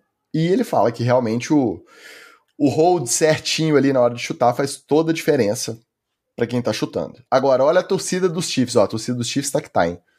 Nosso Henry Perenazo, ele diz que duas idas à red zone com field goal e uma interceptação é basicamente o resumo da derrota dos Chiefs para os Packers no Sunday Night Football. E não é do feitio, né? Quando a gente se fala em Kansas City Chiefs, não é do feitio a gente vê eles chegarem na red zone e não produzirem mesmo touchdown. E a explicação vem mais um comentário do Victor Leme.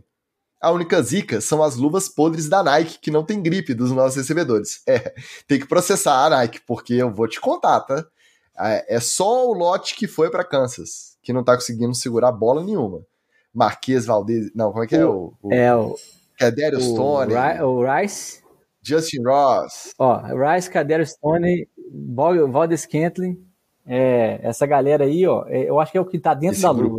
Hein? É o que tá dentro Esse da luva que tá, tá falhando. Tem que processar a Nike. E ó, pra gente encerrar, uma zebra, que também jogou mais uma pimentinha no, na disputa do wildcard da EFC, e uma pelada que, cara, acho pior, pior jogo. Pior jogo. Ele, esse estourou o fundo do poço também numa tarde chuvosa lá em, em New England. A zebra foram os Cardinals bater os Steelers por 24 a 10, também debaixo de uma chuva desgraçada. E aí, volta para campo, adia o jogo, volta pro vestiário. Fica 40 minutos, volta pro campo, adia de novo o jogo, volta pro vestiário. Entre idas e vindas, o Kyler Murray ficou mais aquecido, o Kenny Pickett machucou, estourou o tornozelo, e os Cardinals conseguiram promover essa zebra contra os Steelers, ganhando por 24 a 10. E os Chargers bateram os Patriots pelo maravilhoso placar de 6 a 0. É isso mesmo que você ouviu, 6 a 0 Los Angeles Chargers contra New England Patriots. Os Chargers ainda têm um pouquinho de chance, ainda tem uma chance mínima ali de brigar por uma vaga. Os Patriots continuam fortes aí na disputa pelo first pick. E os, os Cardinals agora recuaram um pouquinho, né? Que conseguiram a terceira vitória no ano. Os Steelers agora estão no, no bolo ali da, da briga por uma vaga de wildcard. É, mas não vai, né? Com, com de, de, de, de durante algumas duas semanas, pelo menos, três, né? Que o Pickett vai perder, não vai, não vai ter como. É, o Cardinals acabou com a temporada do, do Steelers com essa, com essa vitória aí, e o Cardinals não vai para lugar nenhum. É mais fácil pro, pro Kyler Murray jogar, que ele tá mais perto do chão, então ele não, não sente muita diferença aí nesse negócio de escorregar, chuva e tal. Ele, ele tá sempre ali perto, tá sempre, é sempre ruim para ele jogar futebol americano, então, é, em condições piores, piora para os outros, para ele não muda muita coisa, não. E esse Chargers e Patriots, eu só tenho uma coisa a dizer a vocês, torcedores do Patriots. Bem feito. Eu fico triste com uma notícia dessa. Patriots tomando 6 a 0 pelo amor de Deus, cara. Tomara que o jogo do, do Brasil do ano que vem seja o Miami e Patriots. Só pra eu ver a carinha do Belichick, se ele ainda estiver lá, né? Se ele ainda estiver lá, vou levar uma plaquinha 6 a 0 Chargers, 7 a 6 Giants. Ficar de frente para ele, só pra, ele poder ler a placa. É, o Cardinals Steelers, cara, esse negócio de ficar parando o jogo, pô, isso atrapalha demais, cara. Eu sei que a culpa não é de ninguém, né? Pô, foi o, o, o clima, né? Inclusive, parabéns aí pro pessoal da televisão americana que faz a, os avisos ali, né? Que aí tava escrito lá, é, o jogo parado por causa do clima. A explicação embaixo. O jogo está parado porque o clima não está bom. Beleza. Excelente, muito bom. Eu, eu, como professor, costumo ver muitas respostas assim nas, nas questões abertas, né?